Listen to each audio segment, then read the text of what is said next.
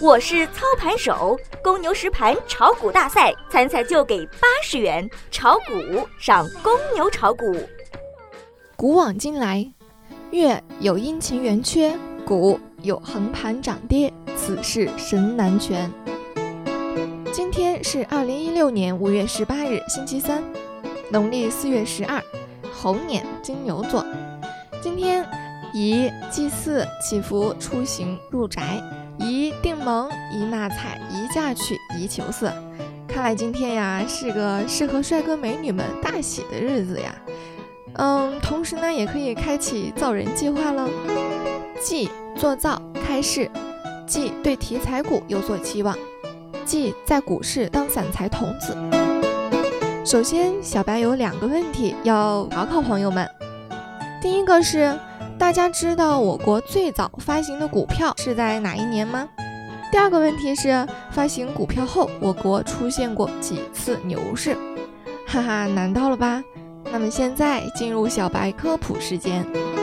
我国最早发行股票是在八十年代中期，一九八四年，北京有一家公司叫做天桥百货股份有限公司，它呢正式成为中国的第一家股份制企业。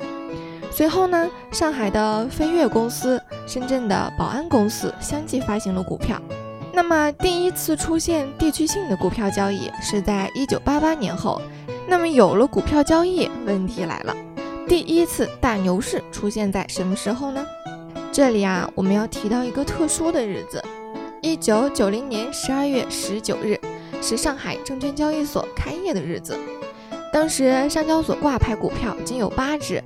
人称“老八股”，历时两年半，股票持续上扬，最后在取消涨跌停板的刺激下，一举达到了一千四百二十九点的高位，啊，这是非常高啊！小白现在有点恐高，晕得慌。所以啊，第一次牛市呢，就是在一九九零年的十二月十九日至一九九二年的五月二十六日。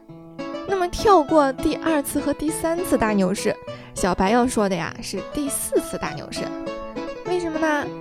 因为啊这次大牛市只有三个交易日，这三天就是一九九五年的今天、明天和一九九五年的后天。当时呀，股票受到管理层关闭国债期货消息的影响，嗖嗖嗖的暴涨啊！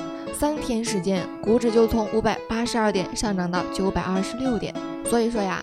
大海航行靠舵手，涨跌全得跟领导走。